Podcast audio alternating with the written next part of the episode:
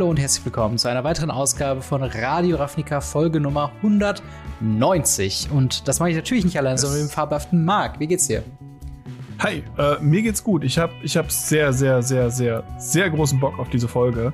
Äh, weil wir haben, wir haben sehr coole Themen rausgesucht. Ja, ja. Denn Wir haben, wir haben aktuell so ein bisschen ähm, News-Armut, was aber eigentlich was ganz Schönes Mhm. ist, denn äh, wir haben einen kleinen Thread im Discord, wo ihr uns äh, Themenvorschläge schicken könnt für unsere YouTube-Kanäle, für Radio Ravnica, für äh, Stream-Themen und daraus habe ich mich immer mal bedient. Und wir reden über drei Themen, die euch interessieren und uns auch und deswegen reden wir drüber. Und zwar einmal ungeschriebene Regeln für Magic the Gathering, beziehungsweise ein Magic-Knigge. So ein bisschen Verhaltensregeln im Umgang äh, mit Magic the Gathering. Das wurde vorgeschlagen von Ich lurke hier nur äh, aus dem Discord. Äh, und dann das zweite Thema kommt vom Vollbitter. Und zwar äh, hat der ähm, einen Themenvorschlag bezüglich die Tauschkultur ähm, und die Interaktion mit Card Market. Also inwiefern hat die äh, Card Market Plattform das Tauschen von Magic the Gathering verändert. Und äh, zu guter Letzt noch ein Thema, was ich mir einfach mal aus dem Ärmel geschüttelt habe, und zwar welche Bannings der letzten Zeit würden wir gerne umkehren, beziehungsweise welche Karten sollen noch gebannt werden? Das ist natürlich immer ein heiß besprochenes Thema, aber ich würde ganz gerne auch mal vor allen Dingen über den Punkt Unbannings reden, weil das ist Ja. tatsächlich was, was man irgendwie nicht äh, ja, sehr häufig bespricht, meiner Meinung nach. Und äh, dementsprechend ein bisschen, ja, Variety-Podcast-Folge heute, wo wir über allerlei Themen Yes. reden. Ähm, und zu guter Letzt haben wir natürlich Ask Us Anything. Und äh, bevor wir jedoch starten, ein kleiner Hinweis, dass ihr uns gerne folgen, abonnieren äh, könnt und äh, ja, liken, bewerten könnt, überall, wo es möglich ist. Äh, fünf Sterne gerne auf Spotify und ein Like auf YouTube würde uns sehr freuen und hilft uns zu wachsen. Wenn ihr uns Yes. interagieren wollt, könnt ihr das sehr gerne tun auf Twitter, auf Discord oder auf Instagram. Alle Links dazu sind in der Videobeschreibung bzw. in den Show Notes. Und zu guter Letzt könnt ihr uns auch gerne noch finanziell unterstützen, zum Beispiel auf patreon.com slash gamery. Und als kleines Dankeschön kriegt ihr da den Podcast in voller Länge als Video zur Verfügung gestellt, sobald ich ihn fertig habe. Und dementsprechend fangen wir doch mal an mit dem ersten Thema, und zwar die ungeschriebenen Regeln für Magic the Gathering, beziehungsweise ein Magic-Knigge. Ähm, wie, wie würdest du denn sagen, zuallererst ist überhaupt so eine, so eine, so eine aufmerksam, darauf aufmerksam machen, wie man in Magic miteinander umgeht. Ist das überhaupt notwendig? Oder ist das nicht, sage ich mal, normale menschliche Interaktion? leider gar nicht. Ähm, ich finde, es ist sehr, sehr wichtig, darauf aufmerksam zu machen. Denn wir befinden uns in einer sehr, sehr weirden Position mit Magic. Wir sind sehr offen und äh, nehmen sehr viele Menschen auf. Zumindest nehmen wir uns so wahr, dass wir ja mit allem und jedem gut interagieren und toll reden. Hm. Und auf der anderen Seite benehmen aber sich ganz, ganz viele Leute immer noch sehr daneben. Ja. Und das auf im großen Stil, ohne es zu wissen. Also es geht hierbei jetzt nicht drum, dass man jetzt sagt, okay, ähm, wir wollen jetzt äh, auf jeden Fall immer alles richtig tun. Ähm, ich habe eins in meinem Leben gelernt, das kriegt man sowieso nicht hin. Aber es sollte zumindest ein positive Environment Ja. fostern, heißt das bei uns im, äh, im, im, im Judge-Jargon. Hm. Auf jeden Und Fall. dafür haben wir tatsächlich sogar einen komplett eigenen Kurs und auch sehr viele schon äh, sehr großartige Vorträge gehabt, ja. äh, denen ich beiwohnen durfte. Ähm, ohne dass man da halt wirklich, naja, drauf achtet, wenn man in der, in der Bubble selber drin sitzt, sag ich mal. Absolut. Und es ist halt ähm, was, was auf jeden Fall auffällt, sag ich jetzt mal, in jedem Kontext, wo man Magic the Gathering in Person beobachtet. Und das merken wir auch in unseren Zuschauerschaftsanalytics. Also es ist prädominant männlich, es ist prädominant weiß. Und das ist halt einfach so ein, so ein, so ein Umstand, den sollte man im allgemeinen Miteinander nicht embracen. Also das heißt nicht, dass nur weil viele äh, weiße männliche Spieler da ist, dass man's, dass es so ein Boys Club ist und wo man unter, unter sich ist und, und halt andere ausschließt. Aber das ist halt auch was, das, das kommt halt so ein bisschen in diese generelle Menschlichkeit, wie man miteinander umgeht dazu. Der Punkt ist, was glaube ich ganz nett ist, sowohl bei Magic the Gathering als auch im All Alltag, ist halt einfach sich selbst, sag ich mal, zu, zu, zu hinterfragen im Sinne von, ähm, wo kann ich vielleicht ein bisschen inklusiver kommunizieren oder inklusiver sein? Wie kann ich Leuten, die auch zum Beispiel das erste Mal im Local Game Store sind, vielleicht ein bisschen schüchtern sind, wie kann ich auf sie zugehen, ohne dass es zu pushy wirkt oder solche Sachen? Und das sind halt ganz viele Sachen, wo man halt eben merkt, ähm, wo Magic the Gathering sich von anderen Hobbys wie Videospielen unterscheidet, dass man eben diese sehr menschliche ähm, ja, Interaktion miteinander hat, wo es halt auch eben darum geht, ähm, so Sachen wie Wortwahl, Lautstärke und so weiter. Das kann man halt man sollte nicht von sich auf anderen schließen. Also ich bin zum Beispiel ziemlich fein hm. damit, wenn bei Commander herumgeschrien wird und man sich Schimpfwörter allerübelster Ort, Sorte aneinander Kopf, an den Kopf wirft. Wenn ich jetzt Commander spielen würde auf einem, auf einem Command-Fest oder bei, beim FNM oder so, würde ich mich da lieber zurückhalten. Einfach nur, weil ich nicht Absolut. klar bin, ob das halt was ist, was das Gegenüber quasi äh, oder was der Gegenüber dann da äh, überhaupt mag oder ob das für, für ihn oder sie halt eben okay ist. Ne? Und dabei geht es nicht mal nur um die Personen im Spiel. Also das ist etwas, was man ganz oft vergisst. Ähm, man ist dann ja an einem öffentlichen Ort. Ja. Und ähm, wenn man jetzt, ähm, ich muss an dieser Stelle sagen, ich werde äh, in diesem Teil des Podcasts, äh, also wenn ihr Trigger-heavy seid, also schnell getriggert seid, äh, ist es vielleicht nicht euer Podcast heute, weil ich werde auch zwischenzeitlich mal Stronger Language benutzen. Okay. Aber wenn ich dann die Karten hinwerfe und sage, Gott, ist das schwul alles. Also mhm. nicht, dass ich es tun würde, aber wie gesagt, wenn ich es tun würde. Natürlich kann mein Gegenüber davon offended sein es kann aber auch drei Tische weiter jemand davon offended sein. Oder eine Person, die gerade in den Local Game Store kommt, mhm. sich gerade zur Command Night, zum FNM oder ähnliches anmelden möchte, genau das hören, der oder die eben davon sich angegriffen fühlt, ja. ähm, aus gewissen Gründen, die mir völlig unbekannt sein können. Die Person, ich muss die Person nicht mal gesehen haben und ich habe sie vielleicht dazu gebracht, dieses Hobby mhm nicht mehr so toll zu finden, wie sie es toll finden könnte. Und das ist wirklich eine Sache, die vergessen ganz, ganz viele Leute, dass es eben nicht nur darum geht, ist mein Gegenüber fein damit, mhm. sondern es geht dabei auch ganz, ganz viel darum, ist jeder in diesem Raum damit fein und ist jeder, der in den Raum kommen könnte, auch fein damit. Es gibt da eine sehr schöne Story aus, also schönen Anführungsstrichen, es gibt da eine Story von äh, Grand Prix Bologna. Mhm wo ähm, wir einen Judge kennengelernt haben, der dort vor Ort war und dort gejudged hat. Und da gab es eine Playmat, die von einer Playgroup benutzt wurde, ähm, wo gesagt wurde, it's just a tip. Also es gibt auch einen riesen Reddit-Beitrag dazu, by the way. Mhm. Und dieses It's just a tip ist halt so nach dem Motto, ja, es ist halt nur, nur Spielgeld. Mhm.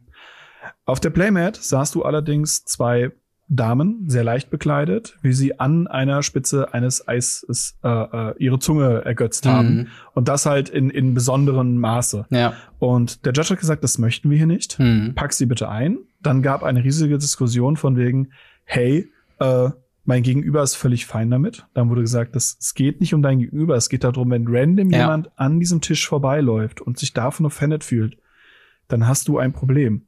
Und ähm, dieser Spieler hat dann erstmal gemeckert, hat dann Warning bekommen, hat die Playmat dann weggepackt und ist dann ähm, in, im letzten, in der letzten Runde, er war eh schon aus Top 8 raus, die haben in der letzten Runde hat er gegen einen Teammember gespielt. Mhm. Und dann haben beide wieder diese Playmat ausgepackt. Ja. Und es ist wieder dieser Judge vorbeigelaufen und hat dann gesehen, dass die Playmats schon wieder draußen waren.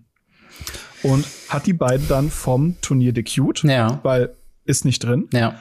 Und Daraufhin kam ein riesiger Reddit-Shitstorm, wo, wo diese Person versucht hat, sich zu rechtfertigen und ähnliches. Mhm. Und das zeigt halt, dass egal wie inklusiv wir uns fühlen oder wie, wie verständnisvoll wir uns fühlen, ähm, es, es wird immer so sein, dass wir das nicht alles so wahrnehmen können, weil wir eben nicht in der Position sind. Ja. Deshalb ist es wichtig, wenn eine Person uns darauf anspricht, zu hinterfragen, ist das korrekt, uns selber zu hinterfragen. Und das ist sehr, sehr wichtig, dass wir das tun. Ja, das, also, ich kann ich kann in dieser Story so ein bisschen beide nachvollziehen, weil man kann natürlich auch sagen, ist ja auch nur eine Playmat und ist ja auch nur ein Gag oder so. Mhm. Aber es ist halt diese Art von Gag, die dann, sag ich mal, auch, auch fadenscheinig Augenbrauen nach oben ziehen würde, wenn man sie irgendwie im Reddit oder im Twitter stellen würde oder einfach nur diese Grafik. Weil es ist halt schon so, ich kann akzeptieren, dass das witzig ist, aber genauso muss man halt irgendwie auch akzeptieren, dass es halt auch einfach ähm, inappropriate ist für so ein für ja. so ein öffentliches Turnier.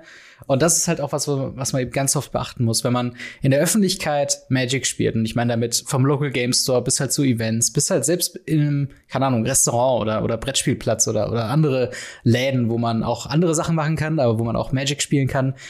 Ich würde da die, die Naughty Playmats oder Naughty Sleeves oder irgendwelche anzüglichen Dinger einfach weglassen. Einfach. Es gibt fabelhafte Designs von coolen Drachen, was auch immer, irgendwas, ne, ne, ne, Playmat, die man gewonnen hat oder sonst irgendwas. Einfach einfach gerne zu Hause lassen. Und hm. ähm, eben auch sowas wie, wie Alters oder sowas. Es gibt ja auch in diese mhm. Richtung sehr viele, äh, sag ich mal, handgemachten Karten, wo wahrscheinlich auch Judges hier und da schon mal drauf gucken mussten und sagen, ja, ja. irgendwie, das ist nicht sehr appropriate, da äh, auf einer auf einer Alter-Sleeve oder, oder auf sonst was irgendwelche Charaktere dann irgendwie auszuziehen. Custom Tokens. Custom Tokens oder sowas zu haben. Was natürlich komplett fein ist, wenn die Spielgruppe fein ist, wenn man zu Hause spielt oder wenn man irgendwie playtestet oder so. Aber das hat halt irgendwie nichts auf dem Turnier verloren. Also unabhängig davon, ob ich das okay finde oder nicht, ich persönlich jetzt, finde ich einfach, ist das was, was aber auch irgendwie, also Leute, die sowas mitnehmen, die wollen doch auch provozieren. Das ist doch keine, äh, nicht, nicht meine erste Entscheidung, diese Art von Playmat dann mitzunehmen oder diese Art von Tokens. Ja ja und nein. Also ähm, tatsächlich ist es auch ziemlich, man, äh, ziemlich oft auch unterbewusst oder man, man nimmt es anders wahr. Also ja. äh, ich ähm, möchte niemand outcallen, aber ich weiß, dass das auch selber erzählen würde. Äh, mein bester Kumpel mhm. war auf einer Card Market Series und hatte von Emil Bulls ein T-Shirt an, mhm. ähm, wo äh, hinten auf dem oder vorne entweder hinten oder vorne auf dem T-Shirt halt äh, eine Peach in gebückter Haltung ist, ein mhm. Mario dahinter steht. Oh ja. Und dann halt ein paar One-Ups darüber sind. Ja. Das ist halt von dieser Band, ist halt ein Bandshirt ja. von dieser Band, die halt da so ein bisschen hm, funny, funny. Mhm. Ähm, jetzt kam ein, ein Judge an auf einem größeren Turnier und hat gesagt, hey, das ist Sexism, das wollen wir hier nicht. Mhm. Und äh, du entweder ziehst das T-Shirt aus, er hatte zum Glück noch ein T-Shirt drunter, oder äh, du musst halt das Turnier verlassen und äh, oben ohne darfst du auch nicht spielen. Ja.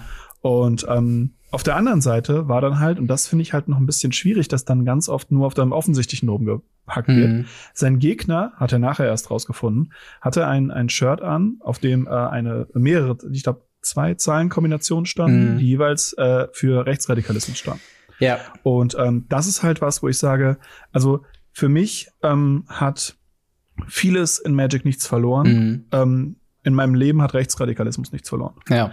Und ähm, jeder Mensch, der einen anderen Menschen, weil er die nicht ausgesuchte Mutter aus dem falschen Land kommt, ähm, für weniger gut hält, Sorry, nee, ja, das, einfach gehen bitte. Das ist absoluter ähm, Bullshit. Also das ist ja auf jeden Fall ja. klar. Also jegliche, jegliche Art von, von Rechtsextremismus, Neonazismus oder sonst irgendwas, was halt ja, halt dahin geht, das ist kompletter Bullshit und hat auch in Magic the Gathering nichts verloren. Und alle Leute, die ja. aus irgendwelchen Gründen glauben, dass nur weil es halt irgendwie eine, eine, eine Fantasy-Umgebung ist und weil früher Künstler irgendwie ihre Symbolik einfließen lassen und sich daran irgendwie alle aufregen, das ist halt, das hat nichts in Magic the Gathering verloren. Und wenn man da eine Diskussion anfängt, hat man noch weniger was bei Magic the Gathering verloren. Also, mich erinnert das an eine Story ähm, von, von Warhammer, ich glaube, war es 40k oder irgendeinem Warhammer Tabletop-Turnier äh, oder so, wo jemand, glaube ich, in mhm. Spanien halt auch äh, Nazi-Symbolik auf dem Pulli getragen hat und es zu dem Zeitpunkt von äh, Games Workshop noch keine interne ähm, äh, Policing irgendwie gibt, Leute aufgrund von, von so Symboliken auszuschließen. Das Tolle bei Magic ist, mhm. auf solchen Events, wenn das eben auffällt und, und wenn jemand das irgendwie bemerkt, wie jetzt äh, die Judges mit den, mit den äh, T-Shirts bzw. mit der Playmat, dann hat man eben die Möglichkeit, da offiziell einzugreifen und zu sagen, hey, bitte verlass das Gelände. Ich weiß nicht, also in, in, diesem, in diesem Szenario von Warhammer war es halt irgendwie weird, weil auch die spanischen Regeln dahingehend äh, so ein bisschen Freiheiten im falschen Stile ausleben, im Sinne von, äh, er darf nicht entfernt werden von der öffentlichen Veranstaltung wegen Ausdrücken seines Glaubens oder seiner politischen Richtung, mhm. was halt sich erstmal fein anhört, aber wenn es dann in so eine sehr offensichtliche mhm. rechtsradikale äh, Nazi-Richtung geht, hat das halt, also keine Ahnung. Ähm, und dementsprechend mussten halt dann die vor Ort, die, die Turnierorganizer und die Judges halt sagen, ja, okay, wir dürfen dich aus Rechtsgründen nicht rauswerfen. Aber nach diesem Aufschrei hat als Games Workshop die, die AGBs dahin angepasst, dass es das eben gibt. Und diese Art von Menschen und diese weirden Menschen, die gibt's leider und bedauerlicherweise auch in Magic the Gathering. Ähm, ich habe so ein bisschen das Gefühl, wir werden sie mit diesem Video oder mit diesem Podcast nicht erreichen können, weil ich glaube, die mm. haben schon viel früher abgeschaltet bei dem Thema. Aber es, die, diesen Leuten sollte man einfach keine Aufmerksamkeit bieten. Und im Endeffekt, mm. die mhm. Story von dem Warhammer-Typen war halt auch, dass er dann in seiner Ecke saß, seine Armee aufgebaut hat und absolut niemand mit ihm spielen wollte und dementsprechend Surprise. Ich, ja, genau. Und ich glaube, er war sogar bei einem Turnier und hat dann im Endeffekt das Turnier gewonnen und selbst so die Turnierorganisator, ja, Gratulation, ist dein Pokal, jetzt verschwinde. Also, das mhm. ist halt, es ist halt eine super, also, die, diese Art finde ich einfach abstoßend und, und sollte einfach in, in keiner Welt von Hobby irgendwie ausgelebt werden. Ähm, aber zurück zu Magic. Ähm, von, von, von diesen, sag ich mal, zwischenmenschlichen Themen und, und, und äh, ja, Ausdrucksarten äh, mal weg. Gibt's aber auch ein paar Sachen, die ich so dazu nehmen würde, ähm, die rein die Interaktion von Magic-Karten angeht, um jetzt mal rein auf, auf das Gameplay zurückzukommen.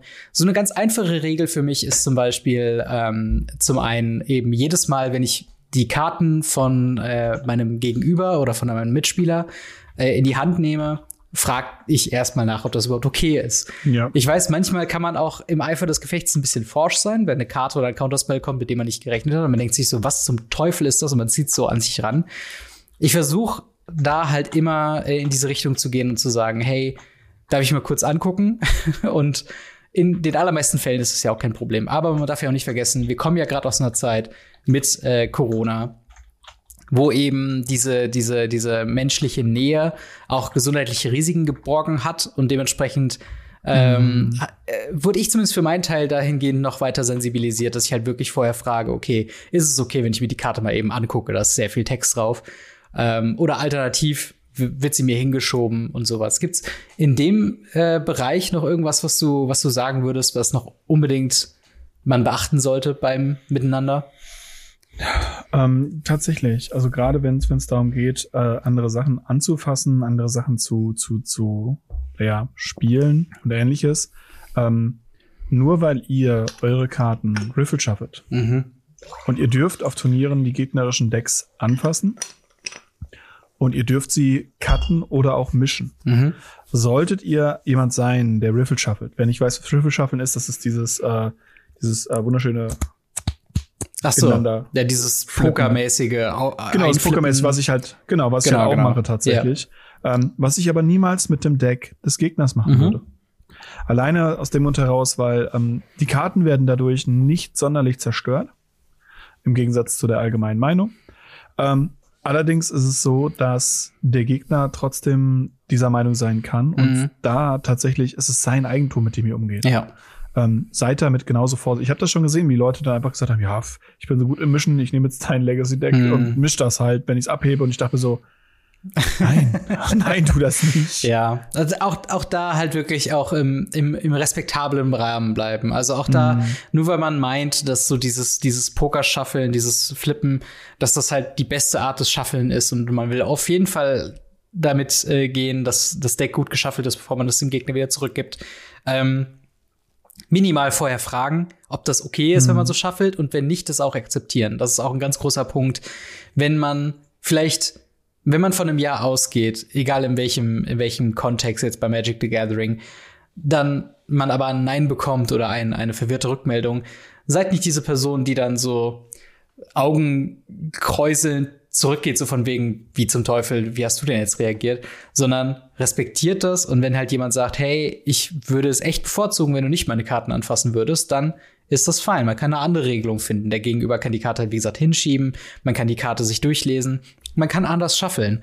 Und das ist halt eben die, die Art und Weise, ähm, ja, wie man dann einfach respektvoll miteinander umgehen kann und gleichzeitig eben diese, diese äh, ja, Interaktionspunkte und diese Berührungspunkte mit dem Eigentum von jemand anderem quasi hat. Und ich, ich habe das Gefühl, dass es auch je kompetitiver man sich quasi in einem Umfeld bewegt, also es zählt sowohl in Commander als auch jetzt bei, bei Legacy und selbst bei Pioneer und Modern, je kompetitiver man wird, desto eher ist man im Umgang mit sehr teuren Decks. Und dass da die Leute touchy sind, dass da die Leute so ein bisschen empfindlicher sind, was das Eigentum angeht, weil man wirklich viel Geld hingelegt hat dafür und vielleicht doppelt und getrippelt sleeved hat, da sollte man einfach respektvoll mit umgehen. Und das, ähm, ja, ist, glaube ich, auch ganz, ganz grundsätzlich bei Magic the Gathering einfach so ein Thema. Ähm, klar, es sind nur Spielelemente und man kann so ein bisschen die Meinung haben, so, oh, äh, keine Ahnung, ich gehe jetzt mal ähm, mit meinen Getränken irgendwie jetzt un ungünstig rum. Und dass dann die Leute zum Beispiel sauer sind, wenn irgendwas potenziell auf Playmat oder Karten rauskommen müsste. Auch wenn vielleicht nichts passiert, sollte man Verständnis dafür haben und sich dafür entschuldigen und nicht sagen, oh, das sind doch eh nur Spielkarten, was soll das denn? Also einfach, ich glaube, so, so die Bottomline, was das angeht, ist so ein bisschen Empathie haben und offen sein für wie auch immer der andere sein kann. Der andere kann sehr zurückhaltend sein, das kann unfreundlich wirken, vielleicht ist, er, ist diese Person nicht kommunizieren gewöhnt. Ähm, auf der anderen Seite, wenn jemand sehr außen ist und sehr nach, nach vorne ist und auch mit seinen Emotionen, wenn man ihn besiegt oder wenn er gewinnt, halt sehr so in your faces im Sinne von, hey, hahaha, ich habe dich besiegt oder ha, was für ein Bullshit-Deck du gespielt hast. So versuchen stets zu deeskalieren, weil es gibt nichts anstrengenderes als Leute, die auf der einen Seite flippen, das ist auch schon was, was eigentlich nicht okay ist in einem, in einem öffentlichen, ähm, öffentlichen Kontext, aber was dann noch schlimmer ist, wenn man von der anderen Seite noch Öl ins Feuer gießt. Weißt du, was ich meine? Mhm. Und das ist halt Absolut. halt was, ja, das, äh, man, man sollte sich, glaube ich, sehr offen, freundlich und vor allen Dingen deeskalierend verhalten. Und, und wenn, auch wenn es um was zum Beispiel geht, wir kennen das ja auch so, man, man hat gerade gewonnen und man hatte so diesen Impuls zu sagen, hey, äh, übrigens, du, du hättest mich besiegen können, irgendwie vor zwei Zügen, wenn du einfach so und so angegriffen hättest.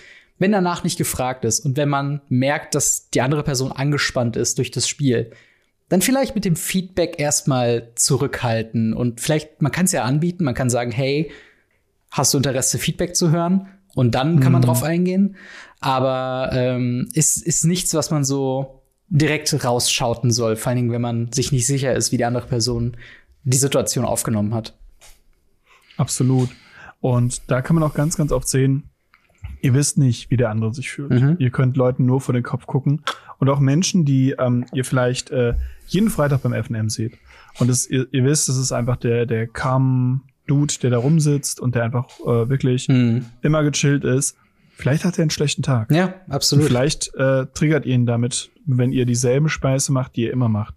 Und ähm, das kann gefährlich werden. Da muss man ein bisschen drauf achten. Absolut. Auf der anderen Seite muss ich immer wieder sagen, dieses Overprotecten müsst ihr euch auch verschützen. Also ihr könnt auch nicht hingehen und jeden overprotecten. Das sind auch Menschen, die klar, sind klar. mündig, die können was sagen. Und ähm, wenn die gesagt haben, hey, bitte hör auf und dann trotzdem was passiert, dann kann man eingreifen. Aber ich würde niemals hingehen und sagen, ey, du bist äh, eine Frau oder ich sehe eine Frau in den Laden kommen Nein. und sage, oh, muss ich aufpassen, sonst was. Das tun leider Gottes so, so, so viele. Und das ist ja. genauso die falsche Position. Das ist ja auch so, ich, ich kenne mich leider, was, was dieses Gebiet angeht, nicht sonderlich gut aus mit den Begriffen. Aber ich glaube, es ist so ein bisschen äh, Tokenisierung im Sinne von, mhm. da ist jetzt jemand anderes in unseren Sphären, den müssen wir jetzt besonders hervorstellen und besonders drauf acht geben. Die, die große Wahrscheinlichkeit ist, dass wer auch immer in den Laden reinkommt, der üblicherweise nicht dort ist oder ähm, der vielleicht aus der Masse der, der Spielerschaft hervorsticht, ähm, die große Wahrscheinlichkeit ist, dass diese Person einfach nur so aufgenommen wird, wie jeder andere auch. Ja. Und freundlich und, und halt einfach äh, äh respektvoll miteinander umgegangen äh, werden muss. Das heißt nicht, ja. dass man jemanden im roten Teppich ausrollen muss und sagen muss, hier, ich fühle dich überall rum, sondern einfach nur, hey, keine Ahnung, wenn man merkt, eine Person hat Interesse an irgendwas, wie zum Beispiel jetzt ähm, an einem Event dran teilzunehmen, irgendwas zu kaufen, aber ist im allgemeinen Getümmel vielleicht ein bisschen überschattet, weil gerade eine riesige Diskussion über irgendeine neue Preview-Karte oder was kommt, ähm, dann kann man vielleicht respektvoll sagen, äh, die, die Person kurz fragen, hey, möchtest du eben kurz was kaufen, möchtest du irgendwie mitspielen, sollen wir kurz dieses Gespräch pausieren. Aber Kontext ist da auch key. Also da jetzt auch nicht den, den übermäßigen ähm, ja, Protektor irgendwie raushängen lassen, sondern einfach, einfach wie jede andere Person auch umgehen. Mhm. Und ähm, das, das klingt halt so ein bisschen, als ob wir als ob das einfach so absolute Basics sind, die wir jetzt so aufge, aufgestellt haben. Und gewisserweise sind die ja auch so. Ich meine, wir reden ja, ja. über eine Magic-Knigge wirklich. Ähm, aber es ist auch wichtig, das ab und zu noch mal zu formulieren, weil es halt auch irgendwie sehr klar ja. ist, was Magic ist und was Magic eben nicht ist. Und Magic ist eben nicht eine, eine, eine Brutstätte für ähm, ja, geschwächte Egos, die sich nur da quasi profilieren können und deswegen darf da kein anderer rein, sondern es ist einfach eine sehr bunte, durchgemischte Community mit allerlei Interessen, wo der mhm. Commander-Spieler, der vorgestern erst angefangen hat, auf den 15 plus Jahre äh, Grand Prix Grinder trifft und die müssen trotzdem miteinander umgehen. Und ja. ähm, das ist halt eben der Punkt, so, seid, seid einfach offen, gerade wenn ihr euch in der, in der, ähm, der Öffentlichkeit befindet und seid einfach freundlich zu den Leuten und seid euch auch immer zu gewisser Weise bewusst, dass ihr oder dass jeder Einzelne eben das allgemeine Bild von, von Magic the Gathering und von Magic the Gathering Spielenden eben äh, ja, mitformt und hm. versucht einfach da so ein bisschen vorbildlich zu sein und so ein bisschen sozusagen, hey, ähm, man versucht halt inklusiv zu sein, man versucht niemanden irgendwie auszugrenzen so. Mhm. Äh, und ich glaube, dann, dann können wir auch ganz cool miteinander umgehen.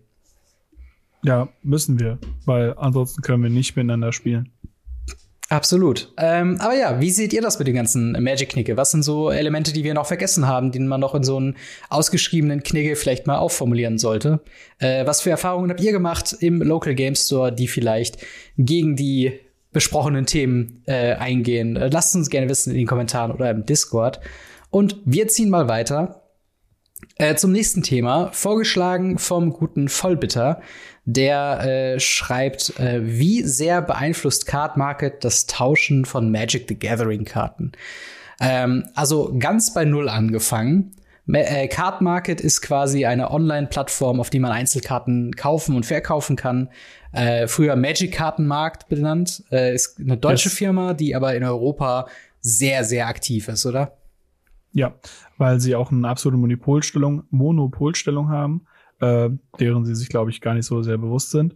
Ähm, wir haben halt nicht den Vorteil, dass wir sowas wie TCG-Player oder ähnliches oder verschiedene Plattformen haben. Mhm. Wir haben halt mehrere Großhändler ähm, und wir haben eben Card Market. Ja. Ähm, und naja, das ist als Monopolstellung genug, mhm. als dass die meisten Preise genau darüber definiert werden, die wir haben. Das heißt, den Wert eurer Karten, den Wert eurer Sammlung sozusagen und Karten, die ihr an- und vertraden wollt, ähm, werden darüber definiert. Ja. In 99,99 Prozent der Fälle von allem, was ich mitbekommen habe, werden darüber die Preise definiert. Genau. Und da muss man auch sagen, ähm, also ich bin ja, ich bin ja zu Magic dazu gestoßen, wo Card Market schon ein Begriff war, wo das auch schon mhm. eine sehr große Plattform war. Und dementsprechend bin ich auch sehr schnell auf Card Market als eine Resource gekommen, was sowohl halt Card Market äh, Card Preise angibt, als auch wie man damit halt eben umgeht beim Tauschen. Ähm, du kennst aber auch noch die Zeit vor Card Market oder vor oh Magic oh, ja. Card Market. Wie war das denn so üblicherweise? Ähm, also wir hatten damals eine Zeitschrift, die hieß Kartefakt. Oh ja, ähm, habe ich auch schon und da in hat, alten Läden schon mal gesehen. Ja, und da haben Händler wie zum Beispiel äh, Trader Online äh, so kleine Heftchen reingetan, wo sie aktuelle An- und Verkaufpreise von sich mitgeben. Äh, wo du dann auch bei denen sozusagen auch Karten verkaufen konntest. Mhm. Das waren so richtig kleine, kleine, süße Heftchen. Äh, ein Kollege von mir hat sich mal den Spaß gemacht und hat so eine so eine äh, so ein Heftchen mitgenommen auf ein Event von Trader Online, hat gefragt, ob er eine City of Traders kaufen könnte. Da steht 35 Mark. Ähm, Sehr gut. War wahrscheinlich nicht der erste, der es gemacht hat, aber äh, ja, es war ganz witzig für uns. Ja. Und so, über sowas hat man dann halt die Preise gemacht. Also ähm, da, da waren dann tatsächlich die, die Online-Händler noch nicht so dominant. Also es gab schon Online-Händler, es gab auch, es gibt äh, mehrere Online-Händler, wo ich heute noch hin und wieder mal nachgucke nach Preisen mhm. oder ob man nicht was Günstiges abgrasen kann. Die Seite sieht halt aus wie 1997 und die Seite sah 1997 schon so aus. Ja. Ähm, und äh, also da war es eher so, man hatte eher wirklich bei Händlern sozusagen Preise nachgeschaut. Und ansonsten hat man Rares gegen Rares getauscht, bis man gesagt hat, ja, das sind genug Rares für meine Karte. Mhm. Aber, aber wo, also man hat quasi dann ausschließlich von diesen, von diesen Katalogen quasi sich die, die Preise ja. genommen, aber man hat auch schon damals quasi in Preisen getauscht. Also man hat schon geguckt, okay, hier ist meine 2 Mark äh, Rare und die tausche ich jetzt gegen 2 1 Mark Rare.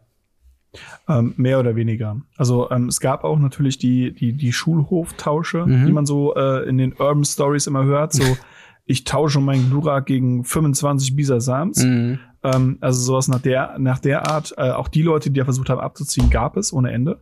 Ja. Ähm, das hat eben erst aufgehört, als die Cardfact oder die Cardmaster für, für, ähm, für Yu-Gi-Oh! zum Beispiel mhm. ähm, einfach die Preise immer mitgebracht haben. Dann wirklich monatliches Update kam, was die Karten wert waren.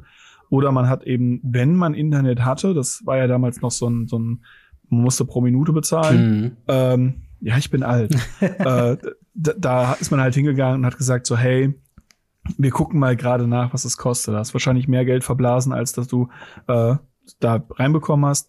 Aber das war schon, das war schon eher wild tatsächlich. Ja, das stelle ich mir auf jeden Fall sehr wild vor, wenn man da äh, vielleicht hat jemand nur die, die Zeitschrift von der vorletzten Monat und dann kommt die aktuelle mhm. und dann so, nein, die ist im Preis gefallen. Ich meine, das hast du ja auch teilweise jetzt noch bei, bei Karten auf Card Market, dass du sie teilweise einkaufst ja. zu keine Ahnung, 5 Euro und dann das nächste Mal, wo du hinguckst, ist es aber 25 Euro. Also Ledger Shredder lässt grüßen. Ähm, mhm. und, und das sind halt so, so Sachen, äh, die, die, in so einer schönen analogen Welt ist das auch ein bisschen schön, wieder so zu denken, ach ja, man hat jetzt einen Preis und der ist einen Monat lang gültig. ähm, aber ich meine, grundsätzlich bei einem, bei einem Tausch von Magic-Karten, ich, ich würde es einfach mal durchgehen, wie, wie ich daher so rangegangen bin und dann kannst du ja danach noch ergänzen, ähm, so, ob man falsch getradet hat oder so, was natürlich jetzt nicht wirklich mhm. äh, möglich ist, aber trotzdem. Also üblicherweise, wie ich das kenne von FNM, äh, wenn man Tradebinder dabei hat, werden die halt einfach rumgereicht, Leute können reinschauen, können sagen, hey, Karte XY, daran habe ich Interesse.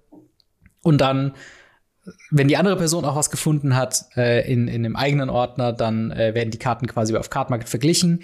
Man hat eben diese Preisvorstellungen, ähm, wie hält, hey, ich habe hier eine Karte, die ist 13 Euro wert, ich habe hier eine Karte, die ist 10 Euro wert. Und dann kann man noch mal mit dem zweiten Auge durch den Ordner durchgehen und sagen, hm, finde ich irgendwas im Gegenwert von 3 Euro, wo ich sagen würde, okay, wenn ich das drauf packe, dann sind wir quasi wieder auf einem, auf einer Ebene preislich gesehen und dann kann der Tausch durchgehen. Oder äh, man einigt sich halt äh, aufgrund von, von anderen Faktoren. Was ich zum Beispiel ganz gerne mache, ist, äh, ich gehe sehr gerne Basic Lands durch, auch wenn sie sehr ähm, ja, unspannend wirken, weil es mittlerweile sehr viele verschiedene gibt. Aber ich sag mal so, ich habe schon manchmal äh, Karten getauscht, die vielleicht zwei bis fünf Euro wert sind für Foil Basic Lands aus, aus sag ich mal, früheren Editionen oder vielleicht auch Old Border Basic Lands. Einfach nur, weil ich sie schön fand und weil man dann denkt, okay, das nehme ich dazu und das ist für mich dieser Gegenwert einfach wert, weil ich weiß ganz genau, die kommen in meinen Mismatched Mana Bases, kommt die besonders gut an. Ähm, hm. Und im Endeffekt vergewissert man sich, dass beide Tauschenden äh, quasi äh, fein damit sind, dass die Karten jetzt den Owner wechseln und dann wird einfach getauscht. Ähm, ich weiß nicht, in, inwiefern ich, ich weiß, manche Läden, manche Local Game Stores haben damit auch ein Problem, gerade wenn sie eigene Magic-Karten verkaufen. Ähm, aber da habe ich bisher zumindest noch keine ja, noch keine Erfahrung gemacht. Also informiert euch da im, im Zweifel nochmal beim Local, Local Game Store, ob das Tauschen und potenziell Verkaufen von Magic-Karten untereinander erlaubt und gestattet ist, weil manche sind da ein bisschen picky, glaube ich. Mm, absolut. Ähm, picky ist gar kein Ausdruck. Das liegt aber auch dran, weil ähm, Menschen dann Geld innerhalb eines Stores ausgeben, das sie sonst möglicherweise für was anderes ausgeben hätten. Mm, ja. Aber und es ist halt vom Prinzip her schon so, dass äh, gerade wenn Stores selber Karten verkaufen, mhm. ähm, ist es wirklich gefährlich, weil ähm, du gehst ja auch nicht hin und kaufst eine Tüte Milch beim beim Aldi mhm. und stellst dich hier in Lidl und verkaufst die da. Also das das das ja. das machst du halt nicht. Das das funktioniert auch sonst nirgends. Und interessanterweise sind ganz ganz viele Leute bei Local Game Stores immer der Meinung, äh, dass es anders läuft wie zum Beispiel im Kaufland. Hm. Oh, ich habe so viele Leute schon gehabt, die zu mir gekommen sind und gesagt haben, ey, ja, hier für das Booster, wenn ich 15 Booster nehme, kann ich da nicht noch 10 Euro Rabatt haben? Und ich so, nee, ist halt der Preis. Also, du, du gehst ja auch nicht hin an die ja. Kasse vom, vom Netto und sagst, hey, ich habe jetzt 15 Ü-Eier gekauft, ja. kann ich nicht irgendwie 3 Euro Rabatt kriegen? Wenn es nicht im Angebot ist, ist es nicht im Angebot. Ja. Und irgendwie ist es beim Local Game Store halt irgendwie anders. Und da, da wird halt noch gefälscht, weil es halt auf einer persönlicheren genau. Ebene ist. Also oftmals ist ja so ein Ladenbesitzer der Einzige, der aktiv verkauft. Und da kann man ja, ja schon mal irgendwie reden. ja, Ansichtssache. Ja. Aber genau deshalb kommt es halt, dass da eben Trades und so weiter eben auch manchmal verboten sind mhm. oder eben auch ähm, nur begrenzt gestattet. Genau. Eine an andere Situation, die, glaube ich, in ähnliche, ähnliche Kerbe schlägt, sind halt auf größeren Turnieren. Ich habe das in Sofia sehr, mhm. sehr krass mitbekommen, dass wirklich Leute, die nicht zum Spielen da sind, die, äh, sag ich mal, den freien Eintritt dafür nutzen, mit ihren Kofferweise, also wirklich Kofferweisen äh, Tauschkarten, Tauschkarten quasi von Tisch zu Tisch ziehen und halt quasi wie so ein, wie so ein Bauchladen quasi Karten an und verkaufen. Was glaube ich mhm. auch aufgrund der AGBs, weil da gibt's ja tatsächlich dann aktive Händler, die dann auch, wo du auch Karten kaufen und verkaufen kannst. Äh, und die bezahlen halt eben einen gewissen Betrag für den Tisch ja. und für die Miete. Ähm, und, und die sind da auch nicht gern gesehen in der Regel, oder? Mhm. Absolut nicht. Selbes Prinzip. Ja. Ähm, ein Händler kauft sich den, den, das Recht ähm, dort Sachen zu an- und verkaufen und jemand anders kommt hin und macht's einfach. Ja. Und ja, das ist nicht fair dem Händler gegenüber ähm, und dementsprechend würde ich das auch nicht unterstützen. Absolut. Und wenn es tatsächlich in einem Local Game Store ein, ein Thema sein sollte, dass so Karten zu verkaufen eben nicht äh, drin ist, dann kann man auch ganz einfach mit dem Laden zusammenarbeiten, was das angeht. Im Sinne von, ja. man sagt, hey, äh, um bei dem Beispiel zu bleiben, ich habe eine Karte vertauscht, die 13 Euro wert ist, ich habe aber nur eine gefunden, die äh, 10 Euro wert ist. Alles klar, lass mir dir drei Euro zu deinem nächsten Kauf im Laden dazugeben. Äh, entweder, dass ja. man halt irgendwie sagt so, hey, ähm, die Karte, die du suchst für drei Euro, die ich aber nicht habe, lass uns doch mal gucken, ob der Laden sie hat für einen ähnlichen Preis. Und dann involviert man den Laden mit da drin. Der Laden kann davon eben äh, ein bisschen mehr Miete zahlen. Man hat auf jeden Fall einen Verkauf mhm. mehr drin gehabt. Und ähm, ich glaube, dann sind auch alle glücklich. Ähm, oder man sagt halt auch ganz, ganz plump, wenn der Laden jetzt, sag ich mal, keine äh, Karten verkauft. Ich wir, lassen uns so tauschen und ich pack dir noch einen Booster oben drauf oder so, wenn man ja, natürlich cool genau. damit ist. Na, das ist halt auch mal eine ganz schöne Sache, so dass man eben, wir, wir kennen das ja auch gerade Card Market, äh, da gibt's ja auch sehr viele, ähm, ja, ich würde mal sagen, Hobbyverkäufer, die das schon zu einem höheren Profitanteil machen, als sie es vielleicht angemeldet haben beim Finanzamt. Ähm, mhm. Wenn die dann quasi bei sowas äh, so Profit machen in einem Laden, der halt eben Miete zahlt, der Events äh, ausstaffiert, der tatsächlich einen Mehrwert für die Community hat, dann sollte man vielleicht so ein bisschen zusammenarbeiten und zumindest immer dann, wenn es sich anbietet, eben den Laden involvieren und zu sagen, hey, äh, ich kann jetzt hier nicht komplett auf meinen Betrag kommen, aber lass mir dir irgendwas im, im Store-Credit geben. Vielleicht äh, bietet ja der Laden irgendwas an mit Gutschein oder so. Und ich glaube, dann kann man sich auf was ganz Gutes einigen. Ähm, Absolut.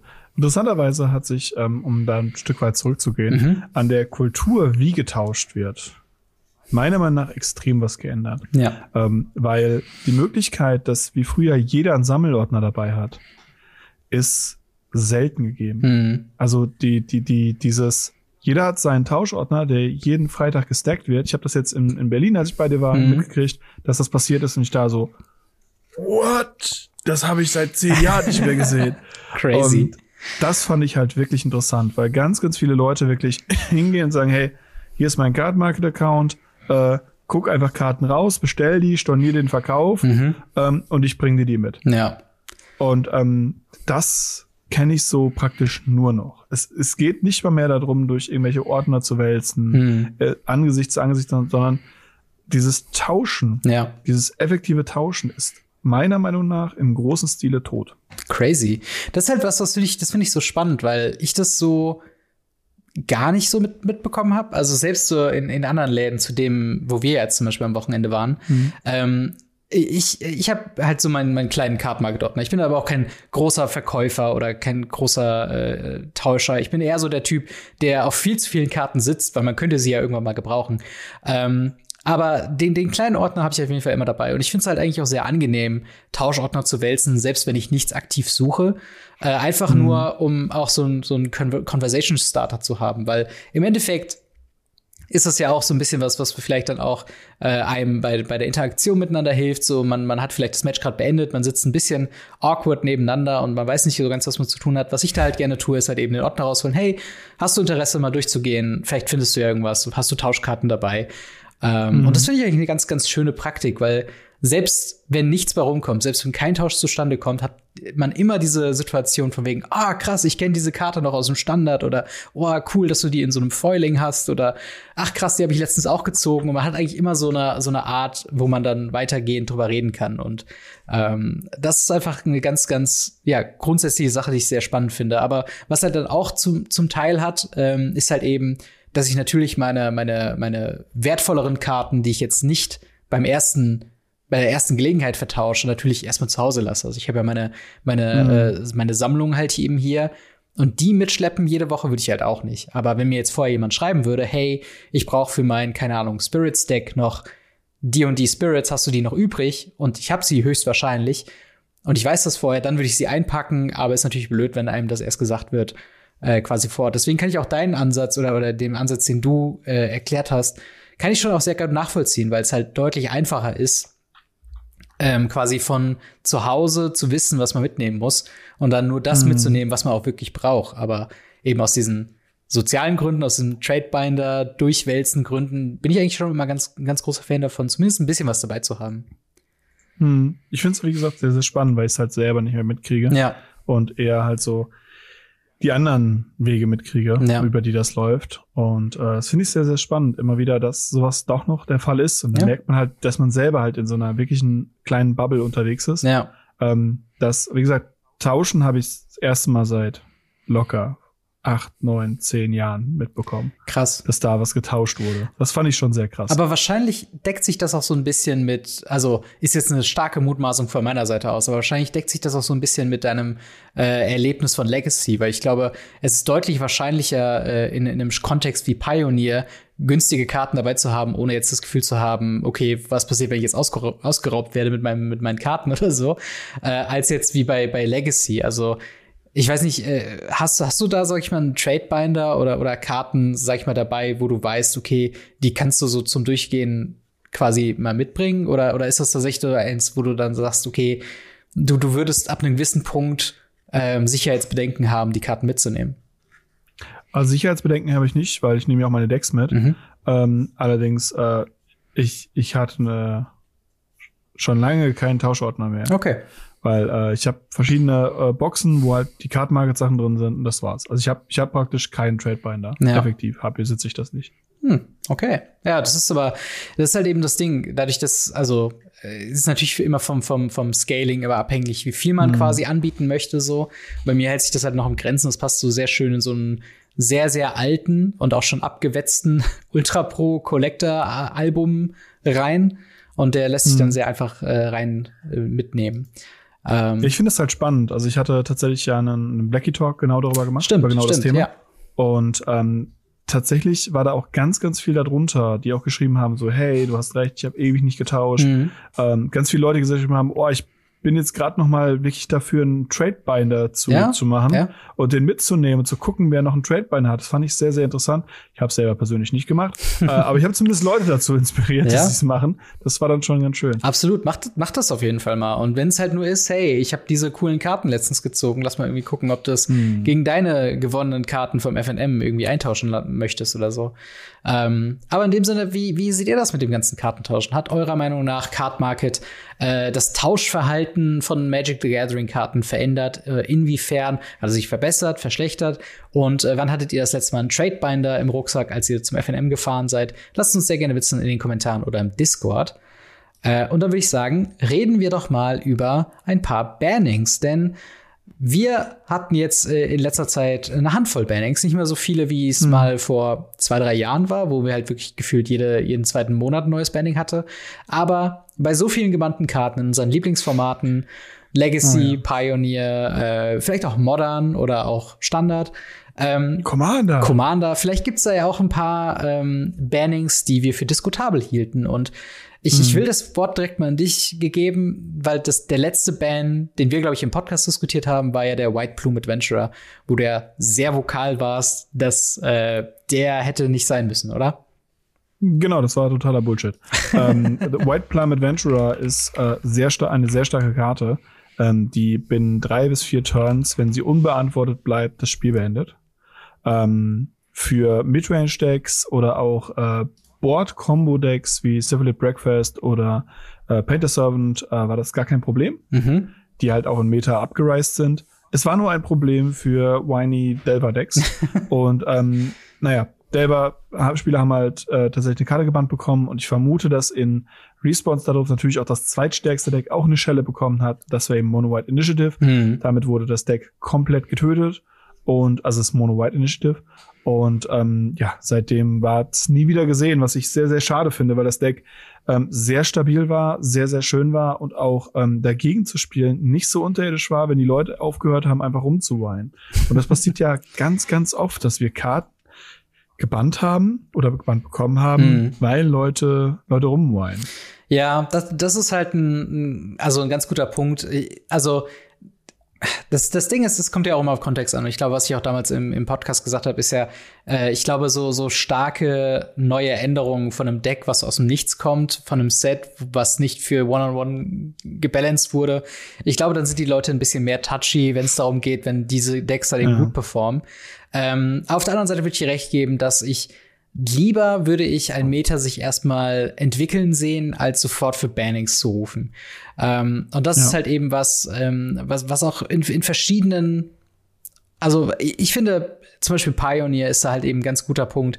Ähm, dadurch, mhm. dass das Format noch sehr jung ist und wir, also Pioneer hat ja original angefangen damit, dass es eine Intensiv-Bannphase gab, jede Woche eine Ankündigung. Ich weiß nicht, wie viele Leute sich noch dran erinnern, aber ähm, Pioneer wurde eben angekündigt.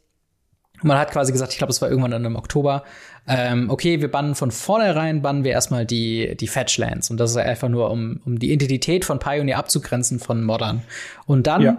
sagen wir einfach, hey, ihr Leute, probiert aus, bricht das Format so gut wie es geht. wir gucken uns das in einem wöchentlichen Rhythmus an und sagen, was was gebannt wurde. Und in diesem und trotzdem hatten wir den Combo-Sommer. Und trotzdem gab es den Combo-Sommer auf jeden Fall. Ähm, aber im Endeffekt war es halt eben äh, ne, so Sachen wie halt äh, Smugglers Captor äh, oder oder ähm, was, was wurde noch in dieser Phase alles gebannt? Ich glaube, Cathis, The Hidden Hand. Äh, Balustrade Spy wurde auch da gebannt. Ne, der kam, der kam später mit dem Averter of Truth Echt? Spanning tatsächlich. Ähm, Kamen die gleichzeitig? Ich dachte, es wäre wär, wär andersrum gewesen. Ähm, ich glaube, wer in der Zeit auch runter ist, ist Once Upon a Time bzw. Uro. Ja, das waren, war. glaube ich, einfach generell da, weil sie zu, zu Spring plus äh, Oko ja, glaube ich. Nee, Oko war tatsächlich noch ein bisschen länger als Uro drin, meine ich. Ja, also, also gerade diese Phase, äh, Oko, Uro, ähm, Once Upon a Time, das sind ja diese, diese Broken Throne of Eldraine Theros-Karten, die ja quasi mhm. überall gebannt sind. Ähm, Schön wär's. Außer in Legacy natürlich, wie ich mir habe sagen lassen. ähm, aber äh, genau, aber auf jeden Fall gab es halt eben diese, diese sehr intensive Phase, wo man eben gesagt hat, okay, äh, wir gehen jetzt halt wirklich jede Woche durch und, und machen äh, Anpassungen mhm. an das Format, weil man will es halt wirklich im Schnelldurchlauf durchschleifen. Und das fand ich eigentlich ein sehr schöner mhm. Ansatz. Hat aber auch darin geführt, dass viele Pionierspieler verwöhnt wurden von diesem, oh, das Deck gefällt mir nicht, das Deck gewinnt zu viel, lass uns mal lieber was bannen. Ähm, und ich glaube, ich wurde auch teilweise, äh, bin ich da auch ein bisschen reinge, reingefallen in dieses Loch und zwar, wenn es um das Thema Mono Green geht, wo ich immer noch der hm. Behauptung bin, dass Khan the Great Creator eine Karte ist, die mit auf dieser Bannliste in Pioneer gehört. Ich muss aber auch gleichzeitig immer wieder akzeptieren, dass Mono Green nicht das stärkste Deck im Format ist. Es ist nur ein extrem ja. nerviges Deck dagegen zu spielen, äh, wenn man jetzt hm. nicht gerade aggro oder, oder knallhart Super Control ist. Ähm, hm. Und das bin ich halt in den meisten Fällen mittlerweile nicht mehr. Ähm, aber das heißt ja noch nicht, dass das quasi ungesund für ein Format ist. Ähm, Aber da finde ich es umso spannender, genau diese Frage, die wir uns ja gestellt ja. haben. Also nicht nur die, die neuesten Bands, sondern generell, gibt es generell Karten, gerade in Pioneer, mhm. weil du es ja gerade angesprochen hast, ja.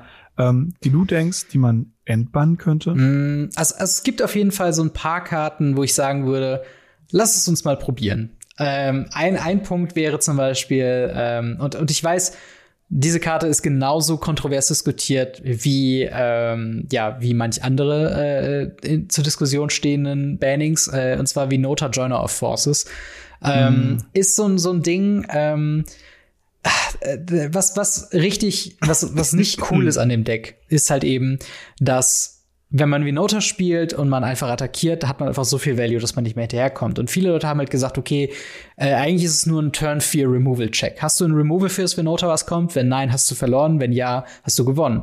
Und ich verstehe, dass mhm. das kein spaßiges ähm, Art von Gameplay ist. Allerdings finde ich, was das angeht, ist, also was Removal Check angeht, ist fast sowas wie Greasefang noch schlimmer. Und Greasefang ist halt komplett also ist halt komplett möglich in, in Pioneer zu spielen, nur dass du halt da das im optimalen Fall halt Turn 3 hast und du hast halt, musst halt entweder Artefakt Removal oder Graveyard Removal haben. Und das ist halt dann so ein bisschen, Venota macht's, glaube ich, viel. Oder Creature Removal. Du hast halt genau. mehr Angriffspunkte, die du hast. Ja, es ist, also ich würde ich würd die beiden relativ ähnlich sehen, ehrlich gesagt. Ja. Ähm, und, und ich würde, ich würde sagen, wie Nota Joiner of Forces in einem richtigen Meta, in, in einer richtigen Umgebung, würde ich das Deck noch mal gerne sehen, nur um zu gucken, ob es tatsächlich so broken ist, wie halt viele Leute zum Zeitpunkt des Bannings gesagt haben, weil hm. ich, ich, glaube ehrlich gesagt nicht, dass es das ist. Zumindest wenn es das war, dass es jetzt aktuell es halt nicht mehr ist. Und das ist halt einfach eine ja. sehr sehr spannende Änderung. Aber ich weiß nicht, hast, hast du das Venota-Deck so ein bisschen mitverfolgt? Tatsächlich, weil es das äh, einzige Pioneer-Deck war, wo ich wirklich Bock drauf hatte. Mhm. Ähm, weil ich habe ja diese ganze ähm, Inverter of Truth, ja. Felida Guardian, ähm, äh, Walking Ballista, diese Zeit habe ich ja gesehen und habe äh, Pioneer dafür ziemlich belächelt, weil, mhm. ja, ist halt das Combo-Format schlechthin gewesen. Ja, für eine ganze Zeit. Und ja, ähm, ja, ja. Und ähm, habe dann gesagt, okay, das Vinota ist halt so eins der fairen Decks, das mithalten kann. Mhm. Und ähm, habe dann gedacht, so, ja, okay, dann wenn, dann wird's wahrscheinlich das. Und äh, ja, es wurde es ja nicht. Ja, und das, das muss man vielleicht auch sagen. Gerade in Pioneer finde ich halt auch da wieder die Bandkultur ziemlich ziemlich gut eigentlich in den allermeisten Fällen. Einfach nur, weil sie immer gesagt haben, was Pioneer ist und was Pioneer halt eben nicht ist. Und was Pioneer nicht sein soll, mhm. ist halt ein reines Combo-Format. Was Pioneer wiederum sein soll, ist halt ein Format von, von vielen Archetypen. Äh, und halt eben dieser, dieser äh, Inverter of Truth äh, Bann, ähm, das war halt dann eben so, so ein Fall, was, was mich halt an, an den schlimmsten, also da waren wirklich die Meta-Shares ganz weit auseinander. Also im Sinne von 50 Prozent plus haben mhm. nur dieses eine Deck gespielt. Ähm, und entweder hast du halt dieses Deck gespielt oder warst bis auf die Zähne bewaffnet, gegen diesem Deck zu spielen. Und das ist halt ja. nie ein spaßiges Meta. Nee. Ähm, in dem Kontext, und da wäre mein zweiter Pick für eine Karte, die ich eventuell mal in Band sehen wollen würde, wäre tatsächlich Walking Ballista, weil Walking Ballista mhm. war damals äh, Teil der, der auf drittplatzierten Combo von der Zeit, und das war die Heliod Walking Ballista Combo, die es ja auch so noch in Modern gibt, meine ich. Ähm, sprich, man gibt Walking Ballista Lifelink, äh, schießt dann damit einen Schaden und wenn man Schaden mit Lifelink gemacht hat, gibt Heliod äh, The Sun Crown wieder eine Marke auf Walking Ballista und so kann man quasi Infinite Damage schießen. schießen. Das ist so ein bisschen die, der Setup dafür. Meiner Meinung nach sehr angreifbar, weil Enchantment Removal ist potenziell irgendwie ein Ding. Walking Ballista kann halt auch einfach. Ja, Heliod ist halt unzerstörbar. Ja, aber. Der ist halt unzerstörbar. Ja, das stimmt, das stimmt. Aber von diesen Kombos in diesem Kombo-Sommer war es meiner Meinung nach das Deck, was am wenigsten oppressive war. Es war, also es ist, es ist komplett beschissen als Agro-Deck oder als Burn-Deck oder so. Das auf jeden Fall, das sehe ich komplett ein, weil Life-Gain ist nie spaßig. Aber Walking Ballista, ich, ich sehe das als eine starke Karte für Pioneer an, was halt auch verschiedene Strategien noch mal ermöglicht, weil das halt einfach so eine starke ähm, versible Karte ist. Also du könntest ja noch mal überlegen, ein Ramp-Deck im großen Stil irgendwie anzusehen. Also zum Beispiel Mono-Grün und dann ja. die aus dem Sideboard holen mit Khan, damit man gewinnen hey, kann. Wenn, wenn, wenn wir, wenn wir Khan the Great Creator bannen, also auch ein ganz gutes Argument. Khan the Great Creator äh, disrupted ja die Combo, weil man nicht Walking Ballista aktivieren kann. Mhm. Aber wenn, sagen wir mal, Walking Ballista entbannt wird und dafür irgendwas anderes von Mono Green Devotion äh, gebannt wird, dann bin ich fein damit. dann muss ich wirklich sagen, okay, dann, dann nimmt uns gerne den, den, den Khan oder, oder Nixos oder sowas und dafür können wir Walking Ballista wieder haben. Weil ich finde, grundsätzlich ja. ist diese Karte fair. Sie ist unfassbar stark, aber sie ist fair. Ja. Das ist leider Gottes etwas, was äh, ich komplett relaten kann. Mhm. Ähm, weil, naja, im Legacy haben wir die, äh, soweit ich weiß, ähm, längste Bandit-List, weil wir mittlerweile, glaube ich, mehr Karten ja. in Modern haben. Ja. Bin mir nicht ganz sicher, aber ich glaube, es ist so. Und da gibt es auch ein paar Karten, die einfach als als, als Oldschool-Sachen doch mit drin sind. Mhm. Ich meine, wir haben lustige Sachen wie Charazard, wo man einfach einen Tisch auf den Tisch stellen muss, um da ein ja. Subgame drunter zu spielen. Ja. Ähm, das sehe ich vollkommen ein. Tinker sehe ich ein. Black Lotus und so weiter. Das war, das, das Legacy-Format ist ja entstanden dadurch, dass sie eben gesagt haben, okay, wir nehmen diesen Vintage-Kram, mhm. der da restricted ist und bannen den. Ja. Und da sind auch viele andere Sachen drauf, die ich äh, großartig finde. Underworld Breach, äh, wäre die Karte nicht gebannt mhm. worden, hätte ich wahrscheinlich das Format komplett verlassen. Krass. Und dann haben wir da halt in einem Format, in dem äh, einfach Grisselbrand legal ist, ja, mhm. haben wir einfach eine, eine Verzauberung für sechs Mana, die sagt, skip your draw step, pay one life, draw card. naja. Und sonst nichts. Als Enchantment, wo ich mir denke, ja, die war damals gut. Mhm. Heute haben wir Grisselbrand. Ja. Die ist einfach besser. Und da gibt es so, so, ein paar Sachen, wo ich halt jedes Mal denke, so, die sind alt. Mhm. Die sind alt und deshalb da drauf. Aber eigentlich, äh, mein Twist, ähnliche Karte, mhm. ähm, mit äh, für ein schwarzes und X, ein Spieler wirft random X Handkarten ab. Ähm, für ein schwarzes wirft der Gegner null ab, für zwei schwarze oder zwei Mana wirft der Gegner eine Karte ab, äh, was Behymte Turak schon besser macht. Ja. Dann haben wir für drei Mana wirft er eine Hymte Turak ab, die normalerweise nur zwei Mana kostet. Mhm. Und ab vier Mana wird's dann positiv. Ähm, und wenn der Gegner anfängt mit Dark Rid, Dark Rid, Mind Twister, ja dann, sorry. Äh, hat man schon mehr Karten hat das auch verbraucht. verdient. Also ja, ja dann, dann hat es verdient. Und da gibt's so einige Sachen, wo ich sage so, warum und kann man das nicht mal irgendwie ändern? Ja, das ist halt eigentlich ein ganz interessanter Punkt, wenn wir über Bannings allgemein reden. Es ist halt so ein, so ein Ding, ab, ab welchem Punkt schaut man sich wirklich an und sagt, hey, da müssen wir jetzt nochmal ran, da müssen auch Karten wieder entbannt werden. Weil im Endeffekt hast du recht, diese oh ja. Karten sind wahrscheinlich im aktuellen Kontext nicht mehr so oppressive, wie sie waren zu dem Zeitpunkt, als sie gebannt worden sind oder aus welchen Gründen auch immer sie gebannt worden sind äh, damals, wegen Formatübernahme oder sowas. Mhm. Auf der mhm. anderen Seite ist es auch legitim, glaube ich, von, von Wizards of the Coast Seite zu sagen, was ist der Mehrwert? Was ist der Mehrwert, diese Karte jetzt zu entbannen? Und wenn es eine Karte ist, die sowieso kein Play sieht, dann sehe ich den Punkt, dass man sagt, dann muss sie auch nicht gebannt sein. Auf der anderen Seite denke ich mir so, dann hat aber auch nichts gewonnen, wenn sie gebannt bleibt, oder? Genau. Ähm, gutes Beispiel dafür ist tatsächlich der World Gorger Dragon, mhm. Ähm, der jetzt ja einen Reprint gesehen hat in Dominaria Remastered. Ja. Ähm, der, wenn er ins Spielfeld kommt, alle permanent wegnimmt. Der war jahrelang auf der Banned-List. Mhm. Ähm, weil man mit ihm eine Infinite-Combo mit äh, Verzauberungen, die den Gegner, die eine Kreatur aus dem Friedhof wieder ins Spiel bringen. Mhm hat. Weil man holt die Verzauberung, holt den Drachen, ähm, der Drache exiliert die Verzauberung, auf den Trigger von der Verzauberung packt man sich das ganze Mana in den Pool und hat einfach Infinite Mana oder mhm. Infinite ETBs oder Infinite Trigger oder sonst was. Weil der Drache geht wieder in den Friedhof, die Verzauberung kommt wieder ins Spiel, die Verzauberung kann den Drachen wiederholen und so weiter und so fort. Und dasselbe haben wir jetzt mit Baldur's Gate mit einer weißen Kreatur, die macht praktisch dasselbe, mhm. nur dass wir beliebig viele ausfaden können. Und die dann noch 1-1er dafür macht. Das heißt, wir haben einfach das World Gorger Dragon plus eins, mhm. äh, weil sie noch haufenweise eins Einser macht. Ja. Und warum war der nochmal gebannt? Und, und das ist genau der Punkt. Da ja. gibt's vieles, wo man sagt so, hey, also gerade im Legacy habe ich da, kann ich da eh nicht lang drüber ramblen, mhm. dass da mhm. einige Karten drin sind, die halt so, ja, müssen da nicht mehr drauf sein. Mhm. Ich find's, was das angeht, aber viel interessanter, eben auf Formate zu gucken wie Modern. Ja. Weil bei Modern bin ich bei ganz vielen Karten so, actually, Warum nicht mal probieren? Vor allen Dingen, haben, ja, Modern ist tatsächlich ein sehr spannender, ähm, sehr, sehr spannender Fall. Ähm, weil ich finde es so interessant, dass mittlerweile in, ähm, in Legacy mehr Karten gebannt sind ähm, wie in, in Modern, äh, im Sinne von, dass Karten, die offensichtlich ein Problem auch in Modern sind, wie Ragavan, ähm, dass sie halt einfach da gebannt sind in Legacy, aber nicht in Modern.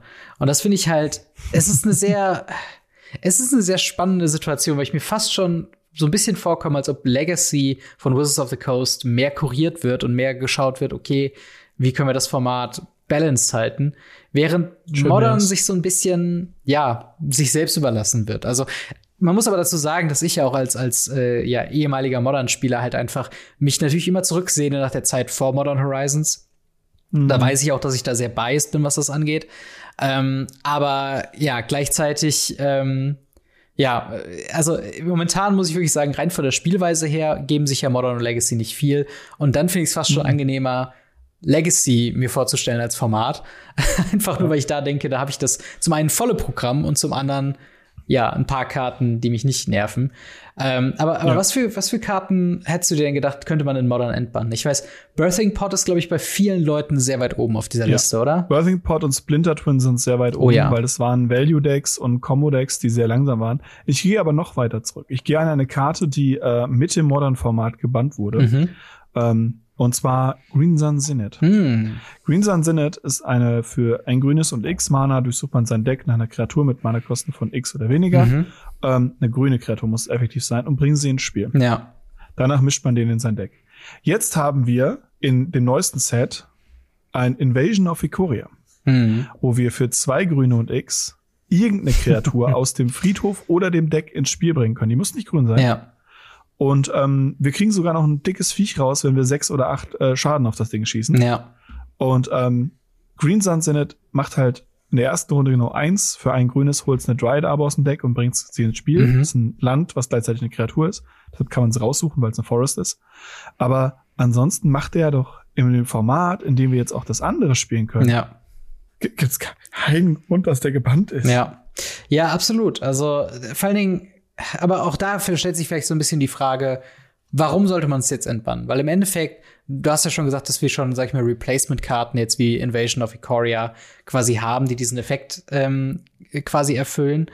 In dem Sinne, dann so eine Karte zu entbannen, hat ja nur dann den, den, den Effekt, dass diese Decks, die dieses halt nutzen, irgendwelche grüne Toolbox-Strategien oder sowas, einfach acht von diesen Effekten haben, anstatt halt die Mehr sogar, vier, die sie haben. weil wir haben ja auch noch Chords of Calling. Genau was dieselbe Karte ist. Ja.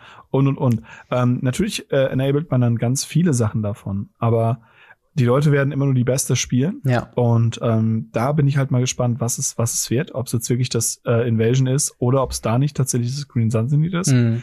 Für mich ist es der Mehrwert, ich habe eine schlankere Bennett-List Ja. und ich treibe die Leute nicht so hart. Also wenn sie diesen Effekt haben wollen, musstest du vorher Chords of Calling spielen. Mhm. Das stimmt, das Und stimmt. Ich, ich, ich bin jemand, der sagt, ich möchte meinen SpielerInnen tatsächlich die Möglichkeit geben, äh, Decks zu bauen und Spaß zu haben in jeglichem Art von Format, Mhm. ohne sie so zu restrikten. Ja. Und ohne, dass es irgendwie oppressive wird. Und ich glaube nicht, dass Green Sun Sinne zum Beispiel oppressive wäre. Mhm. Also es ist halt, es ist halt kein Treasure Cruise, es ist kein Census Dividing Top, äh, es ist, es ist kein Gitaxian Probe, es ist keine, kein Chromox oder ke- kein Cloud Post, Ja. die einfach viel zu broken in dem Format wären. Aber Green Sun Sinnet ist für mich so ein, so ein Sweet Spot, wo ich mir denke, ach, der könnte. Ja, ich, ich sehe auf jeden Fall deinen Punkt. Ich, ich finde es vor allen Dingen, ich finde es sehr spannend, ähm, auch über, über, über, also die Art und Weise, wie Wizards of the Coast Sachen bannt und an Probleme rangeht, Mhm. ist ja sehr Salami-Strategiemäßig. Also so Scheibchen Ja. für Scheibchen werden Sachen drumherum gebannt, bis man nicht drumherum kommt, den quasi die ganze Wurst zu bannen. Und im Endeffekt eine sehr schlimme Zeit, die wir auch schon hinter uns haben, ist ja der, der Hogak-Sommer gewesen, wo Hogak einfach überall war in dem Format. Und man hat es davor versucht, mit anderen mit anderen Bannings irgendwie drumherum zu kommen. Ich meine, Bridge from Below wurde da ja auch gebannt. Ähm, andere, andere, sag ich mal, Graveyard interagierende ähm, Thematiken wurden gebannt. Und dann kam man aber irgendwann nicht drum herum, Hogak zu bannen. Ja. Jetzt ist historisch gesehen natürlich eine Frage da. Diese Karten waren vor Hogak vielleicht problematisch, aber vielleicht noch nicht so problematisch wie mit Hogak. Mhm. Wenn man jetzt Hogak gebannt hat, warum können die Sachen nicht entbannt werden? Das ist so ein bisschen Ja. der Punkt. Da, da hätte ich gerne mehr diese Interaktion. Ähm, ich, ich, es gibt wahrscheinlich auch ähnliche Beispiele in, in Pioneer und wahrscheinlich auch welche in Legacy, wo man erst so drumherum Legacy gebannt hat hat. dafür was, was Wunderschönes. Und zwar gibt es von, von in Legacy gibt es ein wunderschönes Bild, das habe ich auf äh, Twitter gefunden. Mhm. Äh, ich, ich hoffe, ich erinnere mich dran, dir das zu schicken. Das ist großartig. Du siehst den Rücken von Delve of Secrets Ja, und du siehst haufenweise Grabsteine Ja. von, also 1, 2, 3, 4, 5, 6, 7, 8, Oh ja. 9, 10, 11, 12, 14 Karten, ja, die gebannt wurden, weil sie im Delver gespielt wurden. Und dieser, Ja. dieser Secret of Delver hält so ein paar Rosen in der Hand und denkst du so, ah, ja. true. Das, das stimmt. Vor allen Dingen, man, man könnte jetzt auch sehr, ähm, sehr, sehr, sehr kontermäßig dagegen vorgehen, weil wenn wir noch mal auf Modern blicken, wie viele Karten sind eigentlich in Modern gebannt, einfach nur weil Fetchländer ein Ding sind?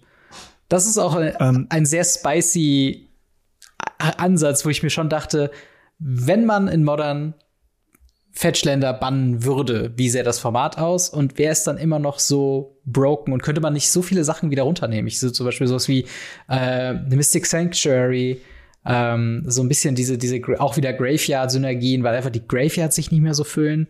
Äh, Field of the Dead, Ähm, solche Themen. Leider doch, leider doch. Also gerade Field of Dead macht leider nicht so viel. Das äh, hat andere Gründe. Ähm, Death Red Shaman könnte runter. Ja. Ähm, Dick Through Time und Treasure Cruise. Ähm, Treasure Cruise. Ähm, wahrscheinlich, bin ich mir auch nicht so sicher. Mhm. Ähm, und auch das Sanctuary würde ich nicht von der Bandlist runternehmen, weil wenn du einmal in dem Sanctuary ähm, äh, Dinglog bist, in dem Sanctuary Counterlog, kommst du da nicht mehr raus. Und dann spielst du halt drei oder vier davon. Hm. Und das muss ich sagen, das ist, das ist nicht gut, dass, also Ja. wenn das wieder reinkäme, fände ich nicht gut. Äh, auf der anderen Seite sind, also wie gesagt, Fetchländer sind gar nicht so krass das Problem im Modern, meiner Meinung nach. Ja, mittlerweile nicht Ähm, mehr. Aber ich weiß noch, zu einer ja. Zeit haben das Leute, also wenige Ja. Leute gefordert tatsächlich. Ähm, ja.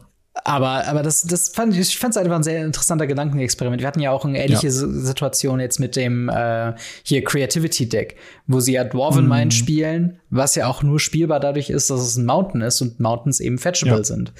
Und so gibt's ja ganz viele Karten, die einfach diese Synergie drumherum haben, dass sie eben fetchable sind. Wir haben die Triome, die sich davon ab, äh, die sich von den anderen Trilands, sag ich mal, abschotten, dass sie eben äh, dann die, die Typen drauf haben, damit sie mit Fetchlands funktionieren. Und so ein gewisser Teil von mir wäre sehr interessiert daran, wie Modern mit Modern Horizons 1, mit Modern Horizons 2, mit diesen ganzen Karten, die das Power Level so an, anheben, wie das funktionieren würde mit, also ohne Fetchlands. Hm, das stimmt. Und da muss ich halt sagen, da komme ich gerade noch zum, zum letzten Format, was wir vielleicht noch besprechen könnten. Yes. Weil Ich äh, stelle eine wilde Theorie in den Raum, mhm. die damals tatsächlich Realität war. Als die Commander angefangen haben, als es Commander gab, gab es Banned as Commander. Mhm. Das wurde irgendwann der Einfachheit halber aufgelöst. Ja. Ich würde es gerne wieder einführen, würde sagen, wir haben so viele Karten auf dieser Liste, wo man sagen könnte, Band as Commander mhm. oder Band as Companion, um zum Beispiel so Sachen wie Lutri wieder playable zu machen, wenn man sagt, hey, der kann halt dein Commander sein, der kann halt nicht dein Companion sein, der kann aber dein Commander sein und oder der kann in deinen 99 sein. Ja. Und genauso ist es halt mit Golos. Golos war super, super strong, weil er als Commander broken war. Ja nicht, weil er als Karte broken ist. Äh, wir haben äh, Karten wie Roffelos. Mhm. Roffelos äh, ist, ist als Commander broken. Mhm. Er ist nicht broken, wenn er in den 99 ist. Leovold. Ja. Also die Liste geht, geht on and on and on, wo ich sage, Warum nicht Band as Commander wieder einführen? Ja, es wäre auf jeden Fall eine interessante Idee. Vor allen Dingen, vor allem Commander ist halt so ein spezieller Fall, ne? Weil im Endeffekt ja. könnte man auch dahin gehen als ein, ein, ein Casual-Format, was äh, sie sagen ja auch in, in, der, in der Formatphilosophie auf der, auf der Seite von dem Commander Rules Committee, ähm, dass es keine Bannings gibt aus Power-Level-Gründen. Ähm, und ich könnte mir zum Beispiel vorstellen, dass man vielleicht an der Stelle sagt, hey, lass uns doch auf, auf Bandlist komplett verzichten. Vielleicht nimmt man noch so ein bisschen die ganz uralt Sachen raus, wie die Moxen oder halt äh, Charazard. Antekarten. Sowas. Antekarten sind sehr wichtig, dass man die rausnimmt. Genau, Antikarten, genau, sowas halt. Ja. Ähm, ne, klar, ne? Aber das sind ja, sag ich mal, auch, auch zum Beispiel die Karten, die aus, ähm, aus, aus anderen Gründen, zum Beispiel Conspiracy-Karten und sowas, dass die halt eben raus sind, weil sie im Format keinen Sinn machen, ist ja auch klar. Ja. Aber Warum, warum überlässt man Commander nicht jeder, jeder Rule Zero Entscheidung selbst? Warum brauchen wir in Commander ja. überhaupt eine Banning-Liste? Ja, und, und da sage ich, entweder man geht wirklich diesen Weg und geht dieses klein, klein, klein granuierte, Gott, und äh, macht wirklich Micromanagement für alle Sachen. Mhm. Oder man überlässt es wirklich der Root Zero. Ja, du hast dann Leute, die mit ihren Moxen, Black Lotus und was nicht alles am Tisch sitzen. Mhm. Dann ist das so. Aber dieselben Leute würden halt auch Jeweled Lotus, Soul Ring und so weiter und so fort spielen. Ja. Ich sehe nicht, warum eine Spielgruppe das unterbinden sollte. Und ich kenne jetzt auch keine Spielgruppe, die sagen würde, so, hey, voll geil, mhm. du spielst einfach den, den Sunring Titan und machst uns alle Länder kaputt. Ja. Äh, mit dir spielen wir nächste Runde nochmal. Nein, das reguliert sich von selbst. Also entweder man wirklich reguliert sich selbst ja. oder man geht halt den vollen Weg und macht es so klein granular, wie es nur irgendwie geht. Ja, auch, auch finde ich es spannend, eine ähm, CEDH-Banlist zu haben im Gegensatz zu einer normalen Banning-List, weil CEDH, ja. also ich bin da ehrlich gesagt im Format nicht so drin. Ich kann jetzt keine äh, äh, einzelne Karten zeigen, aber ich finde, glaube ich, ähm, was das Rules Committee häufig halt eben machen muss, auf eine weirden Art und Weise, sind halt eben so zu balancieren, dass man sie, dass man den Banning irgendwie nachvollziehen kann für eine Casual Audience und dann auch noch mal aber auch, dass sie relevant sind für eben äh, das, das Competitive. Also ich glaube, Flash war zum Beispiel ein ganz großer Flash, Punkt. ja. Das war primär eine CADH-Bannung, oder? Absolut, absolut. Ich habe das Deck damals auch im CDH gespielt. Das war großartig. Du hast halt Turn 2 spätestens äh, das Spiel beendet äh, wenn keiner Counter hatte. Und wenn jemand Counter hatte und du auch einen Counter hattest, musst du schon zwei Leute mit Countern haben. Mhm. Also hast du das auf das Spiel beendet. Und ja. ähm, das macht halt so viel Spaß, wenn alle Leute auf demselben Power-Level spielen. Dann kann auch CDH sehr großen Spaß machen, wenn alle auf CDH-Niveau sind. Ja, ja. Allerdings sehe ich halt nicht, wie Flash in einem Casual-Deck irgendwas broken gemacht haben soll. Das, das ist halt so das Ding, ne? Woran misst du das in einem, in einem Casual-Format, was zu stark ist und was zu, mhm. zu wenig stark ist? Also ein klassischer Fall ist ja Iona Shield of Emeria. Ähm, wo ja. ständig der Witz gemacht wird. Da hat irgendjemand hat immer gegen Iona äh, Commander-Decks verloren und irgendwann hat gesagt, okay, es reicht, wir bannen jetzt Iona für alle Commander-Spieler. Ähm, was natürlich nur ein Scherz ist, was jetzt nicht nachweislich der Wahrheit äh, entspricht. Aber trotzdem ist es halt so ein, so ein gewisser Punkt. Wenn ich mit meiner Commander-Gruppe sage, hey, ich finde Iona als Charakter so nice. Ich finde, ist eine richtig coole Mechanik, die sie hat. Weiß struggle ja sowieso so ein bisschen mit verschiedenen Ressourcen, auch in letzter Zeit ist auch eher weniger, aber so, so grundsätzlich ähm, kann man es ja Rule Zero und in eine Gruppe reinbringen. Ja. So, wa warum ist dann dieser Band, Band überhaupt da? So, wenn man es, also ja. ich kann verstehen, dieses Argument, was auch viele immer anbringen, ist halt so dieses, wenn du in eine, in eine unbekannte Gruppe reingehst, wo man sagt, okay, das ist so ein gemeinsamer Konsens, da musst du nicht gegen jede Karte argumentieren, die du, gegen die du nicht spielen möchtest. Und man kann auch nicht zu jeder Gruppe sagen, nein, ich möchte nicht spielen, weil dann spielt man gar kein Commander mehr. Das kann ich absolut ja, nachvollziehen. Das, dann, dann muss man es kleingranular machen. Dann muss man sagen, hey, wir machen keinen Solring oder wir machen auf jeden Fall Solring. Ja. Weil es kann natürlich sein, dass ich als Spieler mich daran halte und halt mit meinem Solring in eine Spielgruppe komme, die aber Rule Zero hat, mhm. dass sie keine Solring haben, dann werde ich gegen äh, du hast einen Solring, äh, Powerspieler. Nein, also ich wusste es halt nicht besser. Ja. Und durch dieses ganze Hin und Her zwischen offizieller Banlist, inoffizieller Banlist, Rule Zero, nicht Rule Zero, Casual, nicht Casual, ja. Competitive, was nicht alles, äh, verlierst du halt wirklich den Überblick. Und deswegen bin ich tatsächlich dafür entweder, wie gesagt, Kleingranular und dann wirklich hingehen und sagen, Band S Commander, Band S äh, 99. Es kann ja auch sein, dass eine Karte in den 99 verwandt ja, ist, ja. aber als Commander vollkommen fein wäre. Mhm. Ähm, und und da, das, das entweder Kleingranular zu machen oder halt wirklich hinzugehen und sagen, hey, wir haben damals auch Casual ohne Bandlist gespielt. Also ich habe ja. ein Deck gespielt, das hatte viel so Ringe und das war halt ein, ein Artefakt äh, äh, Affinity Deck, äh, was versucht hat über, ich glaube, das waren hier äh, wie heißt das denn? Bausteine? Ba Bausteine, mhm. haufenweise plus eins zu eins Marken auf Karten zu legen und dann einfach mit riesigen Bausteine-Kreaturen, die du nicht losgeworden bist, weil du ihn zerstört hast, die nächste Bausteinkreatur kam, äh, die einfach umgenutzt hat. Ja. Und ja, pff, woher sollten wir wissen, dass die gebannt ist? Ja, ist auf jeden Fall. Also, ja, ich, ich bin, ich wäre, glaube ich, auch dafür, dass man zumindest eine weitere Kategorie als Band als Commander einführt und dann halt noch eine mhm. CEDH, kleinkariertere äh, Liste ist. Wobei auch da, ich glaube, da hast du dann das, das große Problem, was sich, glaube ich, damit öffnet, ist halt so ein bisschen die Frage der, der Formatphilosophie. Das hatten wir ja auch schon, als wir über, über Pioneer geredet haben, war das ja auch ein großes Thema im Sinne von, da wurde doch klar gesagt, okay, Fetchlands werden gebannt, weil wir stellen uns das Format nicht so vor. Commander mhm. ist ja mhm. per Definition recht offen. Und wie sähe so eine Formatphilosophie aus für ein CEDH-Format, was man ja dann im Endeffekt ein legen lassen würde. Und, und wer entscheidet mhm. im Endeffekt, was zu stark für CEDH ist und was nicht, weil Wizards of the Coast macht es ja nicht. Und das ist halt, ich glaube, ich glaube, der Punkt, warum wir von diesem Status quo, den wir gerade haben bei Commander, nicht, nicht vor und zurückkommen, ist, glaube ich, dass es bisher ganz gut funktioniert hat und es ein mhm. Riesenaufwand wäre, das zu ändern. Ähm, absolut. Was, was ich finde, also auf der persönlichen Ebene finde ich das einen absolut nachvollziehbaren Grund, das nicht zu verändern, weil wir halt wirklich mit 30 Jahren Magic-Geschichte mit so vielen Karten konfrontiert werden. Und ich glaube nicht, dass du genug Leute einstellen könntest, die eine Commander-Bannliste äh, kuratieren und halt eben sagen, okay, wir, wir können jetzt hier ähm, jeden Bann zu 100% begründen aus Power-Level-Richtungen nach einem, nach Philosophievorgaben. Und gleichzeitig will man die Leute nicht auch ganz in der Luft hängen lassen und sagen, hey, wir bannen gar nichts für euch. Ja, ähm, habt ihr Pech gehabt. Genau, und deswegen es ist auf jeden Fall eine spannende Frage. Also ich, ich würde mir ein bisschen noch mal eine Entscheidung da irgendwie wünschen, dass es da noch mal irgendwas mhm. käme, sei es eine CEDH-Bandlist oder ähm, eine größere, vielleicht, dass die Bandlist keine Bandlist ist, sondern eine Suggested Bandlist und jede Playgroup äh, kann quasi auf Basis dieser Bannings entscheiden, was sie rein und rausnehmen. Ähm, yes. Andere Formate haben ja zum Beispiel auch so ein, so ein Punktesystem, also Canadian Highlander und sowas, wo man dann diese Sachen zulässt, aber sie mit Punkten verseht, die dann nicht mehr drin sind. Man könnte Band als Commander machen. All diese tollen Sachen. Äh, ein anderes Thema wäre Silverbordered, ähm, mhm. wo ich auch finde, kann man mit der Playgroup klären. Und es gab ja diese weirden Experimente, wo man sagt, Silverbordered-Karten sind jetzt mal für einen Monat in Commander legal.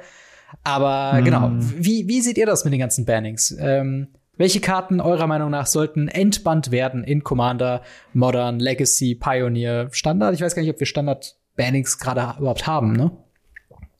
Ähm, Standard-Bannings sind, sind äh, Sekunde, bin mir auch nicht gerade sicher. Aber wir haben Meathawk Massacre. Oh, stimmt, stimmt, genau. Genau, aber nur Meathook Massacre, genau. Ja, das war's. Ja, aber äh, ja, wie seht ihr das? Welche Karten würdet ihr euch gerne äh, gebannt wünschen oder welche Karten würdet ihr gerne entbannen? Schreibt uns sehr gerne in die Kommentare und ins Discord. Und dann würde ich sagen, sind wir auch schon am Ende von Folge 190 von Radio Ravnica. Yes. Äh, in dem Sinne, ja, wie gesagt, wie fandet ihr die Themen des heutigen Podcasts? Schreibt sie uns sehr gerne äh, in die Kommentare oder ins Discord.